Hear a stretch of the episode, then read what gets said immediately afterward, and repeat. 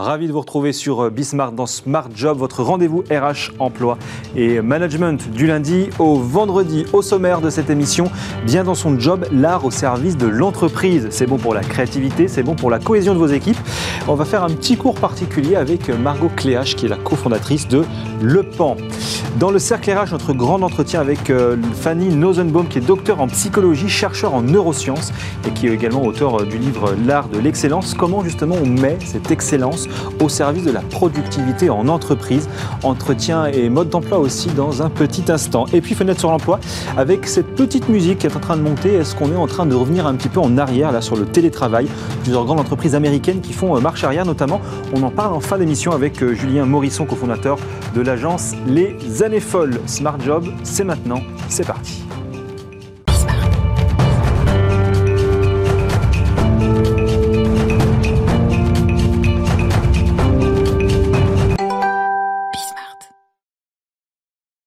Alors là, on va sortir euh, la peinture, euh, le macramé, la pâte à modeler, la couture. Je ne sais pas d'ailleurs ce que vous faites. Bonjour Margot Cléac. Bonjour. Cléache, pardon. Cofondatrice de Le Pan. Euh, parce qu'effectivement, on va parler de l'art au service de l'entreprise. Vous avez développé, donc il y a trois ans maintenant, hein, une entreprise qui permet d'intervenir justement dans un certain nombre d'organisations pour y dispenser des activités artistiques. C'est quelles activités artistiques d'ailleurs que vous dispensez auprès des collaborateurs de ces organisations? Tout ce qui est art plastique. Art plastique. Donc j'étais pas totalement éloigné en disant ça. Oui, ça peut être quoi? Ça peut être euh, du dessin, de la peinture, de la céramique, du collage. Voilà. Donc effectivement, on était pas mal.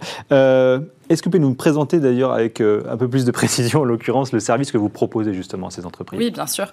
Donc on propose en fait des expériences artistiques pour euh, les entreprises et les marques, soit pour des événements internes, donc, mmh. par exemple pour du team building, des séminaires, des soirées Noël, soit pour des événements externes comme des conférences, euh, des lancements de produits. Et, en quoi finalement, j'allais dire, la, pratique artistique, elle est en capacité d'une certaine manière d'améliorer justement le travail, la productivité de l'entreprise? Oui, alors en fait, on répond à différents enjeux avec ces ateliers artistiques. Mmh. Euh, le premier, ça peut être d'améliorer la cohésion euh, collective, donc la cohésion du groupe. Euh, on a beaucoup de demandes là-dessus, notamment depuis qu'il y a beaucoup de télétravail, où les gens voilà, travaillent à distance. Il y a un tiers des collaborateurs qui ont l'impression que le travail à distance distant... Oui, et éloigne finalement les relations. Exactement. donc là, on va intervenir sur des ateliers où on met le collectif au centre. donc voilà, par exemple, un atelier de création de BD en équipe avec une de nos artistes qui est euh, illustratrice de BD. Euh, un autre enjeu auquel on peut répondre, euh, c'est le bien-être en entreprise. donc vous en parliez en introduction et tout ce qui est autour de la santé mentale, c'est un enjeu aussi assez important. Il y a une étude qui est sortie il n'y a pas longtemps et qui montre qu'il y a 44% des collaborateurs qui se sentent en détresse psychologique au travail.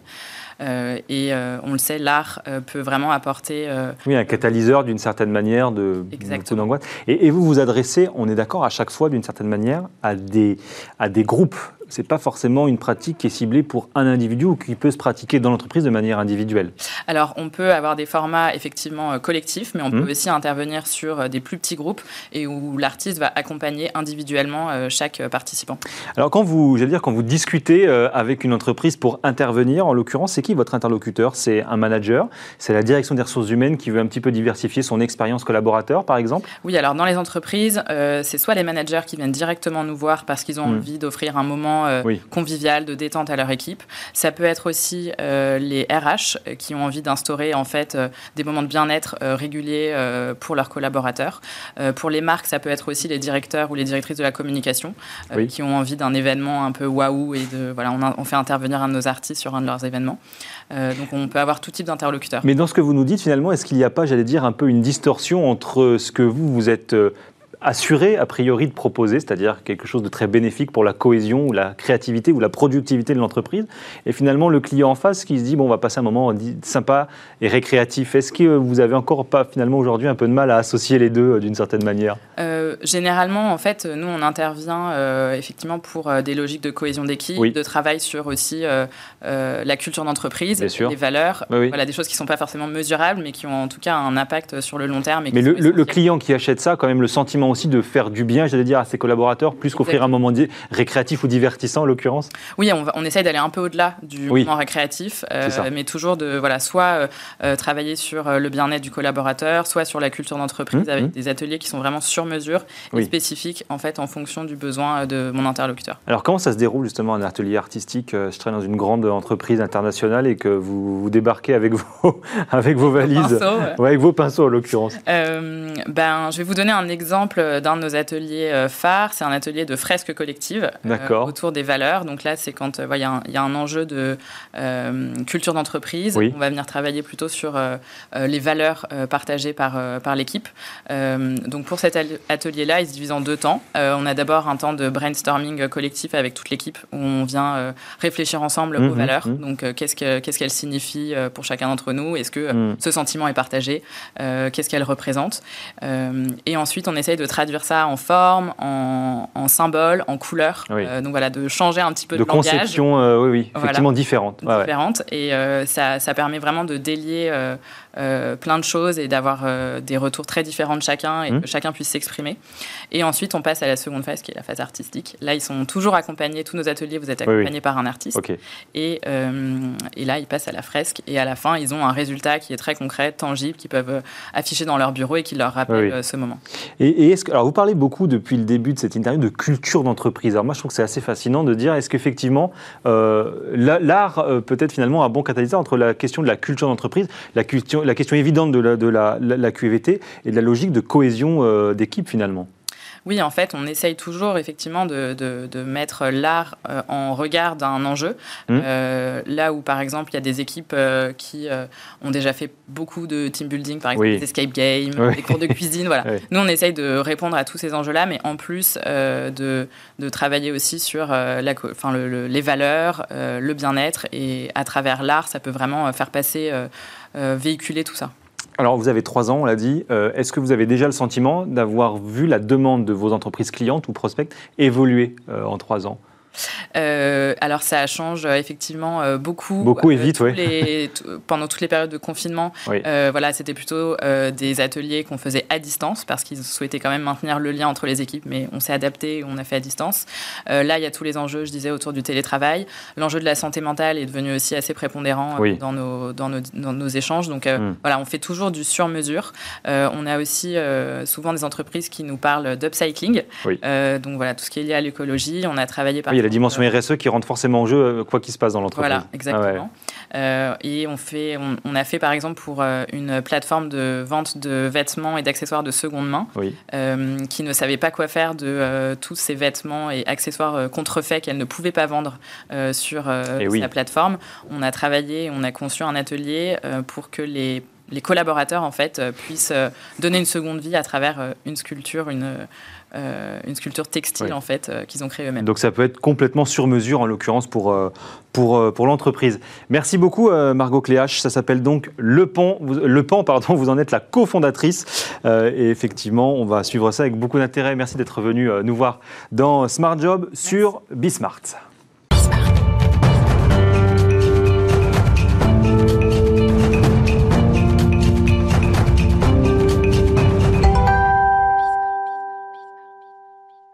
L'art de l'excellence, notamment quand elle est au service de l'entreprise. On en parle avec Fanny Nussbaum. Bonjour. Bonjour. Merci d'être avec nous, docteur en psychologie, chercheur en neurosciences et auteur de ce livre aux éditions euh, Alizio, L'art de l'excellence. Alors, il faut s'efforcer, euh, au, j'allais dire euh, d'une certaine manière, de, de, comprendre ce sujet parce qu'en réalité, on, peut vite se rendre compte que le sujet de l'excellence, il peut être partout, alors notamment dans l'entreprise, on va y revenir. Et, vous vous dites dans le livre, pour démarrer, ça qui moi m'intéressait, c'est qu'au au départ de l'excellence, il y a un terreau, c'est l'ambition. Expliquez-nous justement. Oui, en fait, le, sujet de l'excellence, c'est un sujet qui est assez, assez délicat, assez touchy, comme on dit, euh, parce que euh, on, y voit toujours euh, justement les, dents qui rayent le parquet, ou alors, ou alors l'intello dans son coin qui va, qui, va être là, qui va briguer l'excellence, mais qui ne va jamais aller vers la lumière. Je pense que, de, que vraiment, quand on vise l'excellence, on, a de l'ambition, on vise à être toujours prêt, toujours prêt à répondre dans son domaine de prédilection. Donc c'est ça vraiment l'excellence c'est euh, je, suis prête aujourd'hui dans mon domaine à vous répondre euh, à, quelques questions que vous puissiez me poser, euh, tant qu'elles touchent mon domaine, parce que j'ai travaillé ce domaine, parce que je veux être vraiment au, top de mon sujet. C'est quoi votre définition justement à vous de l'excellence? C'est ça. Je, je, dirais que, que c'est être prêt, mmh. vouloir être prêt. voilà, vouloir être toujours meilleur dans, dans, le sujet qu'on touche. Et toujours meilleur, ça ne veut pas forcément dire le meilleur, mais, mais ça veut dire que on, encore une fois, on est prêt à répondre. On est prêt à, on, a touché son sujet de la meilleure manière qui soit et de toutes les façons possibles qui soient. Euh, est-ce qu'on peut exceller, j'allais dire, dans plusieurs domaines à la fois. Donc, en l'occurrence, être prêt euh, et être très bon dans plusieurs domaines à la fois. Ah oui, bien sûr. Je crois que euh, alors il y, a, des gens qui appellent ça être multipotentiel. Je ne suis pas euh, complètement fan du, de, ce mot, mais peu importe. En tout cas, oui, on peut. On peut je crois que là, pour le coup, c'est vraiment une question de, de volonté. En fait, l'être humain est multifonction. Et bon, à moins qu'il soit vraiment nul, nul, nul, je sais pas, en visio spatiale, bah, je parle de moi là, en fait, à, moins d'être vraiment très, très nul pour, pour se repérer dans l'espace par exemple, j'imagine que même si je voulais devenir un GPS ambulant, euh, euh, il faudrait que je travaille beaucoup, beaucoup pour y arriver. En revanche, voilà, dans, des sphères, euh, mon, truc à moi, c'est justement le raisonnement. il se trouve que je suis une intellectuelle et, j'aime penser les choses. Bah, dans différentes sphères du, mmh. du raisonnement, il suffirait que je m'y mette et, que j'ai la volonté pour et, que je travaille évidemment beaucoup, beaucoup et pour que j'y arrive. Alors, dans, le sous-titre de votre livre, c'est En finir avec la dictature des humanistes. Euh, pourquoi est-ce que finalement vous opposez, vous en l'occurrence, cette logique et cette conception, ce concept de l'humanisme avec celui de, l'excellence? Ah, euh, C'est une super question évidemment. Euh, vous vous en fichez en fait de ce que je pense de votre question. en tout cas, c'est celle que je me pose. en, fait, cet humanisme, il est évidemment que je n'ai rien contre le fait de, mettre l'humain au, cœur de, toutes nos préoccupations. Hmm. En revanche, ce qui m'embête, c'est avec cet humaniste, humanisme pardon, actuel, c'est cette idée euh, de, euh, euh, de, de, bienveillance, de communication non violente, voilà, toutes ces, ces, guimauves-là qu'on nous sert tous les jours, tous les jours, et qui empêchent l'excellence, justement. Parce que l'excellence, ça doit être dur parfois? L'excellence, comme, comme on l'a dit, ça doit être ambitieux, ça doit être courageux, ça doit, ça doit faire preuve d'audace, ça ne doit pas être quelque chose d'aseptisé. Et aujourd'hui, que ce soit à l'école ou en entreprise, hmm. eh bien, on n'arrête pas de, nous rebattre les oreilles mm. avec euh, l'acceptation de la diversité, de la mm. différence, etc. Mais ce qu'on accepte comme différence, ce sont les, les, différences de stéréotypes, euh, euh, la, couleur de peau, les préférences sexuelles, etc. Mais la différence, une différence de personnalité, quelqu'un qui par exemple a beaucoup de confiance en, lui, on, dit que c'est bien, il faut travailler la confiance en soi et tout ça, mais quelqu'un qui, je sais pas, qui va être comme Dali et qui va dire je ne me drogue pas, je suis la drogue, ou qui va vous dire j'adore me réveiller le matin et me dire que je, je suis Salvador Dali, eh bien celui-là, euh, euh, en, entreprise ou dans, toutes les, à, l'école, etc., il va pas être considéré comme étant quelqu'un de bien et va pas pouvoir montrer son excellence. Alors si on pense au monde de l'entreprise, euh, justement, effectivement, et on le dit beaucoup dans cette émission, la tendance actuelle, c'est effectivement l'embarquement des collaborateurs, la qualité de vie des collaborateurs, la fameuse qualité de vie au travail, hein, la, la, QVT avec euh, parfois effectivement des logiques de bienveillance, de tolérance beaucoup plus euh, fortes qu'il y a peut-être quelques, quelques années. Euh, est-ce que c'est effectivement un empêcheur de développer l'excellence dans l'entreprise selon vous aujourd'hui? Oui, je, crois que, qu'en fait, quand on parle de tolérance aujourd'hui, c'est, surtout pour masquer un manque de courage. En fait, voilà, mm. on, va, on, va rien lui dire parce qu'il est père de trois enfants et que, et que je, sais pas, il vient de, il vient de divorcer. Ou, voilà, c'est, souvent ça, en fait, la, tolérance. Et euh, la tolérance, aujourd'hui, euh, elle, est plutôt là pour, euh, pour accepter la médiocrité et, ne mmh. pas avoir le mmh. courage de, de, prendre des décisions par rapport à cette médiocrité que vraiment pour, pour, pour viser l'excellence. Donc je crois que c'est, que c'est assez délétère. Et, et, donc vous avez le sentiment aujourd'hui effectivement que le monde de l'entreprise, le management de l'entreprise aujourd'hui a perdu peut-être effectivement l'exigence que l'on pouvait avoir il y a quelques années. Pourtant, ça n'empêche pas certaines entreprises de continuer de performer. Oui, alors euh, je ne suis pas une spécialiste des statistiques par rapport à l'entreprise, mais je pense quand même que, que ce qu'on voit généralement, il y, a des, il y a des exceptions. Et, il y a une entreprise avec laquelle je, travaille au quotidien qui, qui, à mon sens, fait partie des exceptions. Mais euh, quand même, globalement, oui, je crois que, que ça manque de panache, que ça manque, de, encore une fois, de, de courage, que euh, on n'est pas là pour, pour ce, que, ce que je, je prône dans, dans ce livre, le flair, l'excellence, le c'est le rayonnement mais on, est là plutôt pour maintenir un système et, voilà, pour le faire vivoter. Quoi. Et, vous le dites d'ailleurs, hein, le travail qui est connoté de façon assez péjorative justement dans la religion des humanistes en, l'occurrence. vous, vous, avez effectivement le sentiment que finalement on a perdu dans, en, valeur, en, en valeur positive effectivement sur le travail et le fait parfois de se tordre un peu les méninges, que ce soit un peu plus dur, un peu plus compliqué. Il y a un goût de l'effort d'une certaine manière. On rejoint la notion d'effort finalement quand on parle d'excellence. Bien sûr, bien sûr. Euh, oui, enfin, euh, là pour le coup, je l'invente pas et je vais sortir une stat, la seule que je connaisse peut-être, euh, qui est celle d'une étude Gallup de, 2022, la dernière, qui nous dit que, 94% des Français ne se sentent pas engagés dans leur travail, enfin hmm. des Français qui travaillent bien sûr. Donc voilà, une fois qu'on a dit ça, on, a tout dit. Il y a, il y a cette, je, crois qu'aujourd'hui, l'entreprise, si, si elle veut se montrer bien, il faut qu'elle soit, qu'elle se présente comme une association. Euh, voilà, on, est, euh, on, veut le bien de la planète, on veut le bien des mmh. gens. Mmh. C'est l'homme d'abord. Il faut être gentil avec l'autre. Et, est-ce qu'il y a malgré tout, j'allais dire, une euh, spécificité un peu plus française? On parle souvent d'excellence française. On sait que dans d'ailleurs dans beaucoup de discours, de récits d'entreprise, hein, le sujet de l'excellence à la française fait partie un petit peu effectivement de, de, de ces terreaux un peu marketing notamment. Est-ce que malgré tout, finalement, il y a encore une petite euh, est-ce qu'on reste un peu au sujet de l'excellence et du goût de l'effort, d'une certaine manière, encore un peu le petit village gaulois? Je, goût de l'effort, je crois pas. Je crois qu'on reste mmh. le, village gaulois parce que quand même, euh, je, crois qu'on a une, une, élégance qui n'existe nulle part ailleurs. Ça, c'est très Frenchy en l'occurrence. Exactement, euh, une élégance, euh, ben, bon, le, goût pour, pour, pour l'art, pour, pour, pour, la bonne nourriture, etc.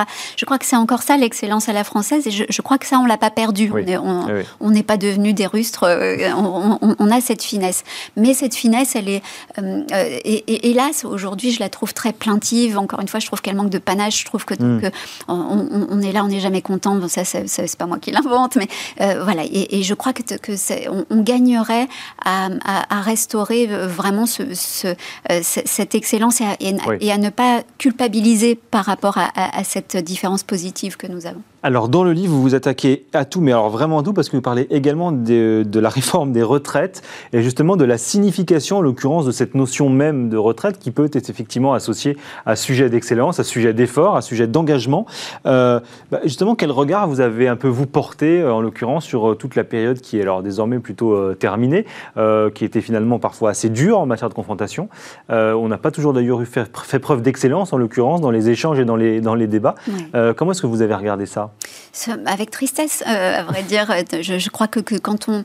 Euh, quand on se bat pour travailler moins, ça veut dire qu'on n'est pas, on n'est pas bien dans ce qu'on fait. Voilà, c'est mathématique finalement, et que donc, euh, je, crois que, que aujourd'hui, on se dit que, que quand on veut euh, euh, arrêter de travailler, euh, quand, enfin quand on va arrêter de travailler, pardon, c'est parce que on, va pouvoir en profiter eh ensuite.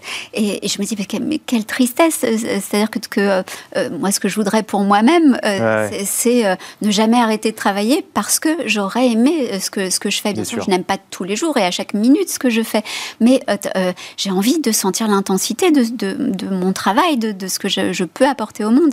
Et, et alors justement dans les débats sur les retraites, on a beaucoup souvent entendu ce terme de pénibilité. Ça faisait partie notamment euh, euh, des, quelques lignes de la réforme qui pouvaient parfois poser euh, justement quelques débats ou quelques, quelques problèmes. Est-ce que ce sujet de la pénibilité, finalement, on l'a aussi un petit peu, d'une certaine manière, absorbé? Est-ce que le sujet de la pénibilité, justement, c'est aussi une recherche de l'excellence, un sujet, une recherche du goût de l'effort? Et, d'une certaine manière, c'est un peu le témoignage de l'abandon de, ça qui est la thèse de votre livre. Oui, je vais, je, vais paraître assez extrême parce qu'on n'a pas beaucoup de temps et que donc je, je, vais parler de façon assez, euh, assez manichéenne. Mais euh, en, fait, je crois qu'il que y a une culture humaniste de euh, la, victimisation et, donc cette notion de pénibilité, c'est très bien, Même, dans le couple, hein, c'est très bien de dire bah, mais non, c'est toi qui m'as fait du mal quand on se dispute en couple, c'est ça, mais non, c'est toi, mais non, c'est toi qui m'as fait du mal. Hein, et, et on a la palme en fait quand, quand on, a le, truc, ça y est, c'est toi qui m'as fait du mal, c'est moi la victime. Et là, là, on, prend le. Oui, à la fin des fins, euh, il y en a qui gagnent. Exactement. Et celui qui gagne, c'est celui qui a, qui a été lésé finalement. Et, je crois que ça, ça, représente une culture de, notre société aujourd'hui, ce que moi j'appelle une religion, mmh. où quand, on, quand, quand, on vit un travail pénible, on doit être gratifié différemment. Alors c'est sûr qu'il que, qu'il y a des boulots qu'on ne peut pas faire, ne, serait-ce que, je, vais parler d'un métier qui est, très rare, mais sportif de haut niveau, bah, il y, a une notion d'usure du corps, etc. On ne peut pas le faire toute la vie, mais, mais aussi certains, certains travaux qui, qui demandent de, voilà, de la force ou, vraiment... Bon, on, connaît la pénibilité, donc évidemment que c'est à nuancer, mais globalement, euh, se, dire, euh, mais non, mon travail, il est plus pénible que le tien, mais non, euh, reconnaissez la pénibilité de mon travail pour que je finisse mmh, plus tôt. Mmh. En ça, je crois que c'est un, mauvais état d'esprit, un état d'esprit qui, qui, nous fait du mal à, nous-mêmes, parce que simplement, et là c'est ma casquette de neuroscientifique que, que, je vais sortir, simplement, imaginez, il y, y, a des études qui ont montré ça, vous êtes sur votre tapis de sport. Euh, vous faites, euh, euh, vous, faites votre, votre course normalement. Imaginons, vous fassiez 20 minutes de course. vous faites vos 20 minutes de course en vous disant quelle horreur c'est pénible, etc., etc. Vous allez sécréter du cortisol, c'est-à-dire, on peut dire l'hormone du stress négatif, mmh. et, votre corps va pas super bien réagir et vous n'allez, tout, tout, votre corps, toutes vos métriques de santé ne vont pas être aussi bonnes que si vous vous dites, vous êtes sur le même tapis, les mêmes 20 minutes, etc. Et là, vous vous dites, ah, c'est super, je suis en train de me faire mal pour, pour me faire du bien. J'ai pour mon corps, etc. Et là, bam, dopamine à bloc et, euh, toutes, toutes vos métriques de santé qui vont être meilleures. Donc, euh, euh, quand on dit c'est dans la tête, c'est très rapide, mais Ça, ça va avoir quelques explications scientifiques. Pour terminer vraiment quelques secondes, mais vous proposez dans cet ouvrage aussi, je vais dire 40 commandements, c'est pas vos 10 commandements, c'en est 40, hein, de sagesse en, embelliste. Et alors, notamment, j'en ai trop repéré deux. Hein. Le premier, c'est avoir de la chance, notamment en travail. Alors, on va y revenir. Et puis, alors, le numéro 9, préparer votre dépression. Alors là, c'est quand même les deux qui se rapportent le plus au monde de l'entreprise du travail. Mhm. Pourquoi est-ce qu'effectivement, vous nous demandez à la fois d'avoir de la chance, en tout cas de la provoquer, et puis aussi de préparer aussi notre déprime? Alors ça, euh, très rapidement. Est-ce que je vais arriver très rapide? Donc avoir de la chance, ça, vient du flair. Je, dis qu'il faut vraiment développer son flair, développer son instinct, transformer son intuition en instinct. C'est ça la différence. Ça c'est moteur d'excellence. Ça c'est moteur d'excellence. L'intuition c'est quand on sent les choses. L'instinct c'est quand on met en acte ce qu'on sent. Et quand il n'y a pas justement de réflexion euh, entre les deux. Donc là, pas transposition directe entre intuition et instinct. Ça, ça fait partie de l'excellence. Plus on travaille son instinct, euh, donc sa mise en acte de son intuition, et meilleur on est.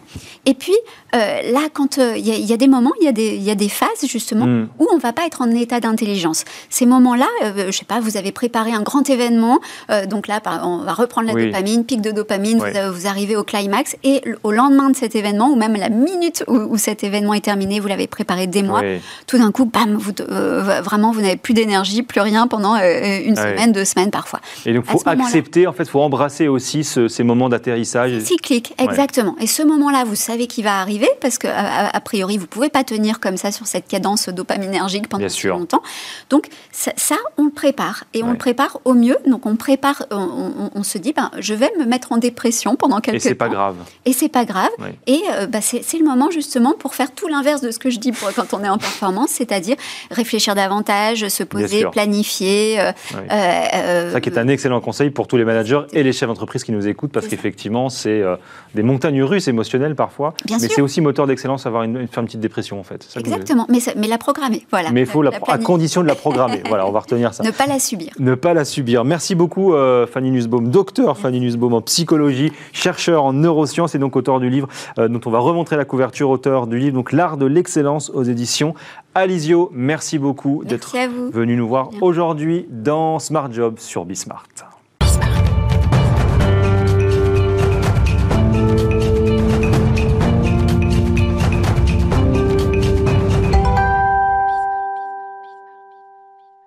Allez, on parle télétravail pour terminer euh, cette émission. On, va avec cette question très simple. Est-ce qu'il y a un retour du débat sur le télétravail? C'est un petit peu comme ça qu'on va, on va discuter avec Julien Morisson. Bonjour. Bonjour. Merci d'être avec nous, cofondateur de l'agence Les Années Folles. Oui, parce qu'en en fait, depuis plusieurs mois euh, euh, aux États-Unis, on a des grandes entreprises hein, comme Amazon ou comme Google qui commencent à faire machine arrière sur le télétravail. Seulement 5% d'ailleurs, je crois, des Américains qui travaillent à distance, qui travaillaient à distance en, en 2019.